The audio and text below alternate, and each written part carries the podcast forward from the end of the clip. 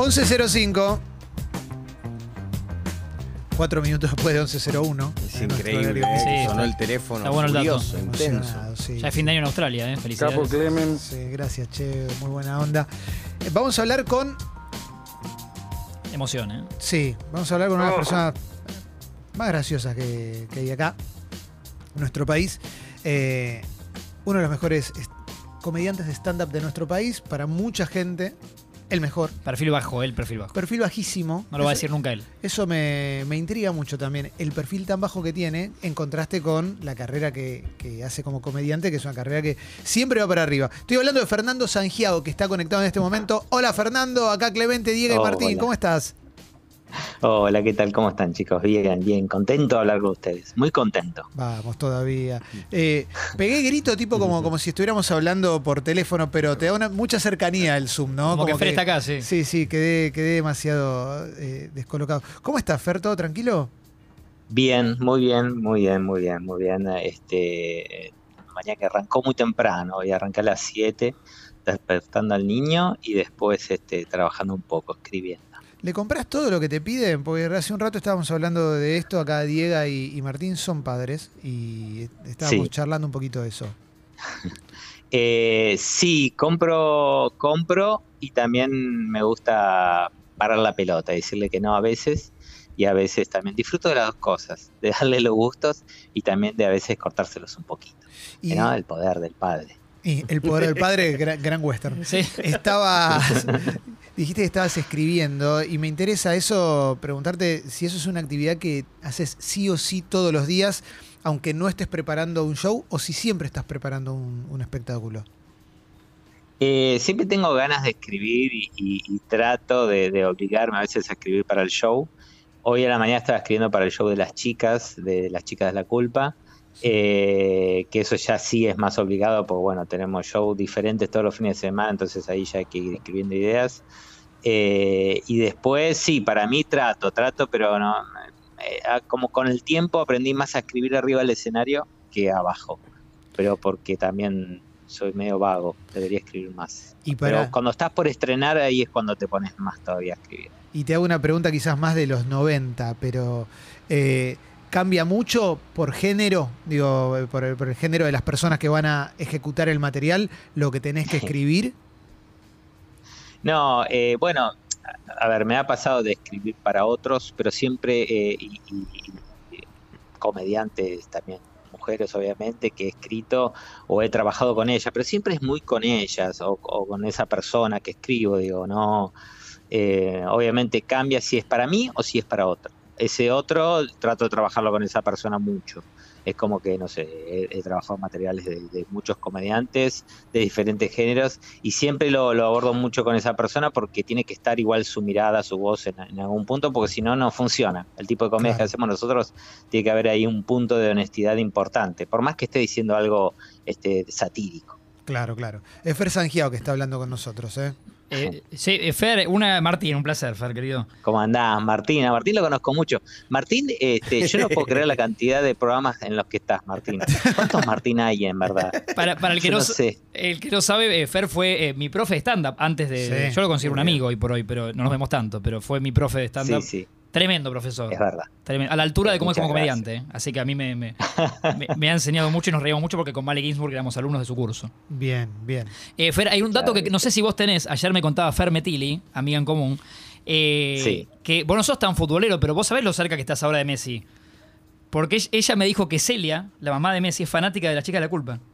Mirá vos. Claro, claro, nunca estuve. bueno. Ese hay, hay como un de Kevin Bacon, ¿no? Ahí- ¿Cuántos grados de Messi? Me dijo que se le acercó y, le, Eh. y le dijo eso.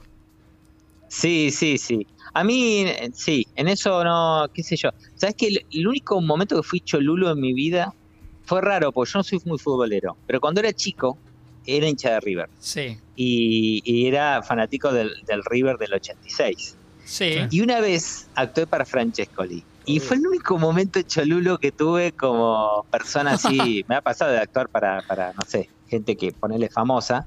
Pero haber actuado para Francescoli fue algo que realmente ahí me. Y, y no me animé a pedirle una foto. Pero este sí, es como que algunas cosas de la infancia ahí me pega. Este, me- e- eso hasta me parece muy, muy, muy contundente. Fernando. Di- Diego, soy, ¿cómo andás? Eh, sin despreciar para nada tu talento, obviamente. Imagino, tengo el prejuicio de que Enzo debe tener risa fácil, ¿no? Como, como que, que es como una especie de niño grande, ¿no? Que, Buen que- público, que claro. gusta del humor blanco, Sí. que, que, que, ¿no? Como, Como que buena onda. de- dispuesto a reírse de. Si te dice que no. Claro. no, no, Un amargo. Un agrio no se rió sí, nunca. Se entiende. Ujú. Y era- Pero sí. en el mismo show estaban los hermanos Esqueloto. Y ahí te lo doy vuelta. Uh, ¿Por los qué? esquelotos. Uh, tremendo. Y, eh, y, y, y- y no sé cuál de los dos. Porque no sé mucho de fútbol, imagínate que Claro. ya de por sí hasta se a un pariente también se debe confundir. Uno de los dos me dijo muy bueno, muy bueno, muy bueno y sonrió un poco. Y eso ya es un montón. Sería Bueno, Guillermo. Hacer reír a un esqueloto es Sí, como es todo un. eh, sí, Sí. difícil. Si sonrió por lo menos un poquito era Guillermo. Menos mal que no estaba Chilabert, por ejemplo, de, de esa época, ¿no? Claro. Pero Fer, ¿para quién era el show? Claro, no, no. ¿Qué era para figuras del Ahí fútbol no, argentino? porque Hacía, ahí hacía, eh, tenía una, la gran este, Will Smith. Bueno, eso, eso es un tema para, para, para Queríamos hablarlo. tocarlo con vos, sí. Mirá, porque, porque está todo el Y mundo es hoy hablando. o nunca, ¿no? Sí, sí, es hoy o nunca, porque mañana ya nos vamos a olvidar, mañana volvemos a la Sí, guerra. Pero bueno, En dos horas sí. ¿qué te, pa- qué- qué te pareció cuando, cuando, no sé si lo viste en vivo o no, pero sacaste alguna conclusión? Porque creo que es el tema más sobrepensado de los últimos dos años. Yo creo que demasiado, ¿no? Como que Sí. todo el mundo dio su opinión, su, todo el mundo hizo contenido de eso, de Sí. todo tipo. Hemos Total. hecho. No, no, me parece que hay algo ahí de, de sorpresa que, que está genial, digo, e- esta cosa de cuando se sale, es esa cosa que tiene de, de la- cuando algo se rompe, ¿no? Y hay Mm. algo ahí del caretaje de Hollywood que por un momento vimos algo muy humano y un tipo le pegó al otro. Y, y entonces me parece que eso nos generó toda esa locura después de sorpresa, porque es como que eso tiene que ver un poco con la comedia, esa cosa de romper la estructura, ¿no? Este, Después, bueno, sí, el chiste de, de Chris Rock no, no estaba chequeado, me parece como que fue un chiste flojo y de mal gusto. Sí. Y, y, y, ¿no? y, el, y el ego de una persona que sube un escenario a pegarle un correctivo. Tremendo. Entonces fue. y- Pero, pero no tengo moral para opinar. No tengo moral porque, eh, digo, es como que no puedo. Ninguno de los dos puedo opinar con mi moral, digamos. Pero, pero sí me sorprendió. Me sorprendió la, la reacción que todos tuvimos, pero creo que tiene que ver con eso. Cuando se rompe algo. Que es un poco lo que hace lo, lo que tratamos de hacer con la comedia, romperlo lo esperado, ¿no? Claro. Pero Fer, aunque sea como vos como estandapero, eh, cuando hoy nos enteramos que Will Smith ya le pide disculpas puntualmente a Chris Rock, ¿no te da una cierta tranquilidad? Como diciendo por dentro, y está, y está bien, porque el tipo está haciendo humor. Eh, sí, igual ese, eso es como, sí, es humor, pero bueno, pero es un chiste de mierda, entonces como que también hay, hay algo ahí de que los comediantes de un tiempo para acá se empezaron a hacer, te- tenemos que hacernos cargo de lo que decimos, como que hay algo ahí de que ya no, no es una excusa, decir, bueno, es un chiste. No vale es como todo. cuando la tía te dice algo terrible eh, y te- después te dice, ay, no te ofendas, es un chiste, o la verdad Perdón, no un duele. Y chiste bueno, sí, con- estás eligiendo que Eh. Fer, cuando decís un, un chiste de mierda, ¿te referís al, al bueno o mal gusto o a la calidad? A la calidad como podría ser un chiste de humor blanco, pero que es malo, digamos. Sí, la- la calidad era. Lo que pasa es que me parece que pasaron dos cosas a la vez. Una que capaz él no sabía de, de- de una enfermedad o algo así. Esa es mi teoría. Eh, eso, claro, no se sabe. Además, no sabe si estaba guionado o no. no sé, como que hay un montón de cosas que uno no sabe.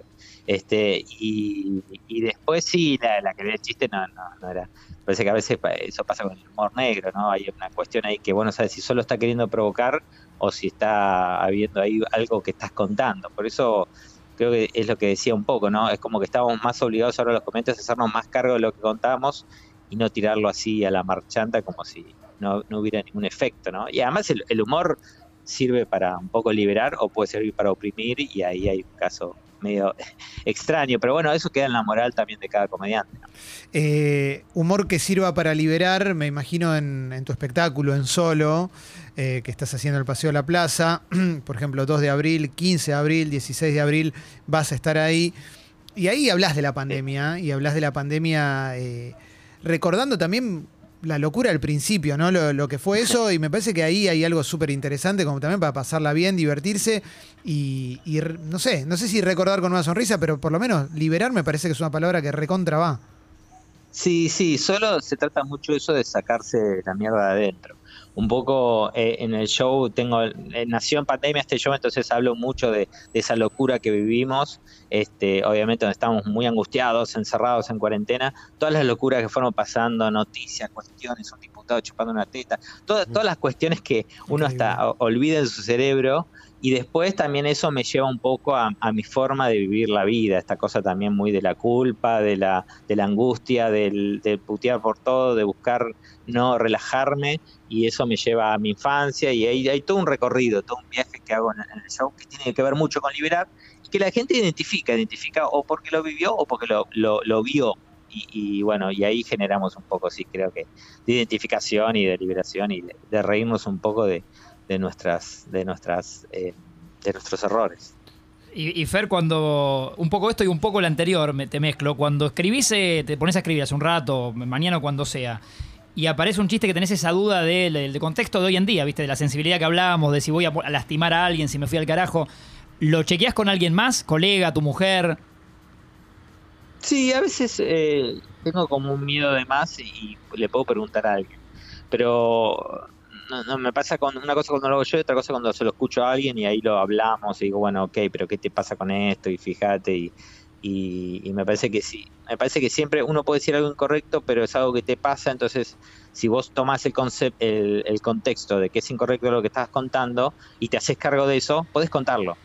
O sea, eh, vos mm. como comediante podés decir, mira, me pasa esto, que sé que está mal, pero me pasa, eh, a mí me pasa que tengo partes de material donde hablo de mi rencor o mi, enojo, mi envidia y que yo digo, está mal, está mal, pero yo me molesta el ukelele, me parece una guitarra de pelotudo, pero está mal lo que me pasa. Digo, yo lo digo, ¿entendés? Y digo, está mal y, me hago cargo de que está mal. Entonces creo que a veces eh, como que el, comediante que se despega del contexto queda en offside, porque el contexto la gente lo tiene. Entonces, si vos te, no, no actúas en, base a un contexto, se incomoda la gente y se distrae y no, no entra en tu universo. La idea es que la gente se meta en tu, en tu idea y, viaje por dentro tuyo sin, sin juzgar.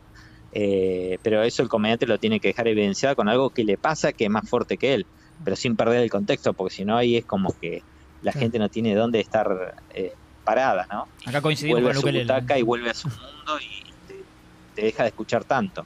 Fer, ¿cómo te llevas con, con los medios tradicionales, pero eh, partiendo de tu relación con ellos, porque te va muy bien el teatro, te instalaste en, la calle Corrientes ya hace muchos años y siempre te va bien, entonces digo, uno asume que con eso, más todo lo demás que haces, digo, ser creativo, meter un espectáculo en Netflix, eh, tenés una vida muy linda con respecto a la comedia pero siempre están ahí los medios, como que parece que son una zanahoria que hay que perseguir. Y no, sé si eso está en tu norte, como para hacer una carrera también ahí, no te interesa tanto, o no sé, te lo pregunto porque no te veo tanto y a la vez te siento como que recontra podrías hacer dos millones de cosas y hacerlas bien. Mira, ahí me genera a mí una, cuestión de ego, de, que yo me, siento mal, por, por, por momentos me siento afuera y por momentos me siento bien con lo que hago y por momentos me siento re afuera, porque digo, che, tengo re pocos seguidores, tengo, digo, en comparación con otros comediantes que han, que han trabajado muy bien las redes y, a mí me quedan a veces muy, muy forzadas las redes, no sé cómo manejarlas, a veces me queda más orgánico, pero me cuesta un montón, no me puedo relajar ahí. Este, y lo mismo me pasa muchas veces con la tele. Algunos productos como La culpa de Colón y eso sí he encajado mejor, eh, más llevados a la comedia, pero hay, hay, mm, capaz me siento en un living, en una entrevista y me siento medio difícil y que, pero porque yo ya empiezo a pensar cómo estoy quedando, yo no me relajo. Entonces ya no sé si hay, algo personal mío en donde yo, eh, donde tengo un ego ahí de la tele que siempre vi y quise, capaz uno quiere estar y quiere salir bien.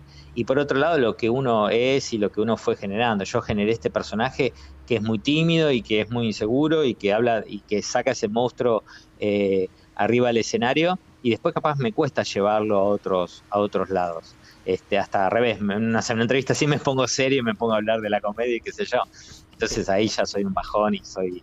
Este, mira, me pasó hace poco que me hizo una nota Andy y él, él, exagera eso, pero me parece que era un buen punto que me decía, él parece que no garpa nada, pero lo ves arriba del escenario y garpa un montón. Eh, que lo exageró, pero tiene algo de razón. De que vos me ves personalmente y soy, soy un embole. ¿Sigue teniendo el, quien hace humor en general, en el rubro que, fuera, el vicio que nos cuentan los viejos humoristas de solo observar el rostro de quien no se ríe en un, en un salón lleno? quedarte con eso. O, o ya quedó eso como una vieja anécdota, pero, pero ustedes, digamos, lo- los más jóvenes, ya no, no se enganchan con eso. No, sí, sí. Sí, pero ¿sabes por qué? Tiene, hay algo ahí de, de, de que salta de la norma también. Porque vos Claro. estás viendo un público, esa, esa es tu, tu pantalla, ¿no? Todo- Vos, vos salís al escenario y ves a todo un público. Y en ese público se empieza a formar una lógica eh, de risas y de, y, de, y de como una energía y, y vos sentís que de pronto se empiezan a eh, marcar con, rayas y con puntitos los que no se están riendo, los que se están durmiendo. Entonces es casi imposible evitar no mirarlos, porque vos si lo haces bien lo tenés que hacer para todos y conectado con todos. Y nada, a mí a veces me causa gracia. eh, por un lado me, me da el desafío de que los miro cada tanto a los que están con cara de orto, de no entender, y, y- y por un, seg- un microsegundo me estoy metiendo en mi cabeza cómo fue esa salida, si el novio lo obligó, si la pareja le dijo, vení, dale, que a mí me gusta, o a mí no tanto, y ahora a propósito te estoy poniendo cara de orto. Yo me hago toda una película adentro. Y me gusta tratar de dar la vuelta. Me gusta cada tanto los vuelvo a mirar, cada tanto los vuelvo a mirar a ver si los di vuelta. A veces logro, a veces no. Y después los que se duermen también me causa. Pues yo actúo No. tarde, entonces a veces pasa que uno se duerme y también me causa mucho.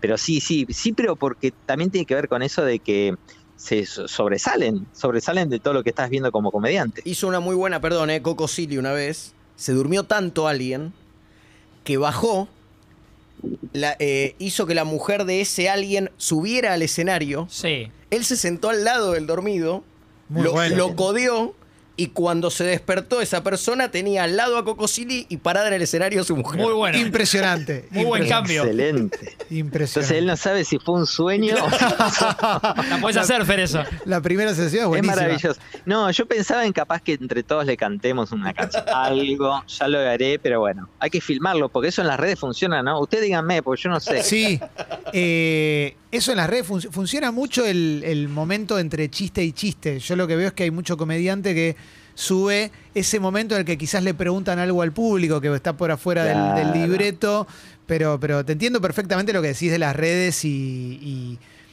y- y- y le- y trabajar para eso y, y tratar de crear un perfil Sí. cuando hay otro lugar donde te sentís súper cómodo, te va muy bien.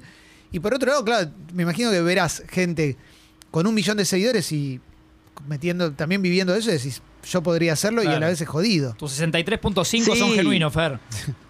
Y además siento que pierdo mucho público. Me pasa que yo salgo a la calle y capaz tengo un reconocimiento de la gente en la calle, lo- los que están laburando, qué sé yo, y me dicen, ¿dónde estás? ¿Y qué estás haciendo? Y la gente mucha no sabe porque, Claro. qué sé yo, porque no te está haciendo en las redes o porque, bueno, hay ahí otro mundo que se formó que no, nada, me cuesta, qué sé yo. Ya, ya le encontraré la vuelta. Fer, la, eh, la última que te hago, me creo que te pasa, pero contestame vos, no sé si te pasa esto, Sí. eh, que es loco de, de los espectáculos así masivos. Vos podés estar eh, menos nervioso en un show a teatro repleto, que te diga, no sé, hay tres mil y pico en el teatro y, y- y explota, y tal vez te cuesta más un living con 14 personas en el cumple 45 de Clemente. ¿Puede ser algo así? ¿Que hay algo Eh, loco de la cabeza del Bueno, ser pero humano? eso por, por cómo es Clemente, ¿no? Eso Sí, es verdad, es verdad eso. es Pero que a veces un show, favor, un show recontra íntimo eh, en un living de una casa que te contrataron es- Sí, es peor sí. que un espectáculo con Sí. 3.000 personas. Por supuesto, sí, por supuesto, por supuesto. Ahí la cantidad este, te, te ayuda y, y se- lo que se contagia y lo que se genera, porque hay situaciones más forzadas y hay situaciones que se dan. Hay gente que te elige, es otra cosa, pero me ha pasado de actuar en un living para cuatro personas de una familia. Cuatro personas. No. Que yo entré al living y, y en un momento uno se quería ir al baño y yo lo miraba como diciendo, no vayas porque se me va el 30% del Terrible, terrible. Quédate sentado ahí. Qué garrón. Claro, claro. Bueno. No, no, es muy triste. Hay eventos que son muy tristes y hay eventos que están muy buenos. Bueno, un evento que está muy bueno es tu nuevo espectáculo. Se llama Solo. Gracias. ¿ah? Sábado 2 de abril, viernes 15 de abril, sábado 16 de abril en el Paseo de la Plaza. Las, entradas están ahí en plateanet.com. Mm, Siempre es una garantía irte a ver. Gracias, Fer, por haber charlado con nosotros un ratito. Gracias a ustedes. Me encantaría que vengan al show, así que los espero. Gracias. Dale, abrazo Dale, grande. abrazo. abrazo. Abrazo.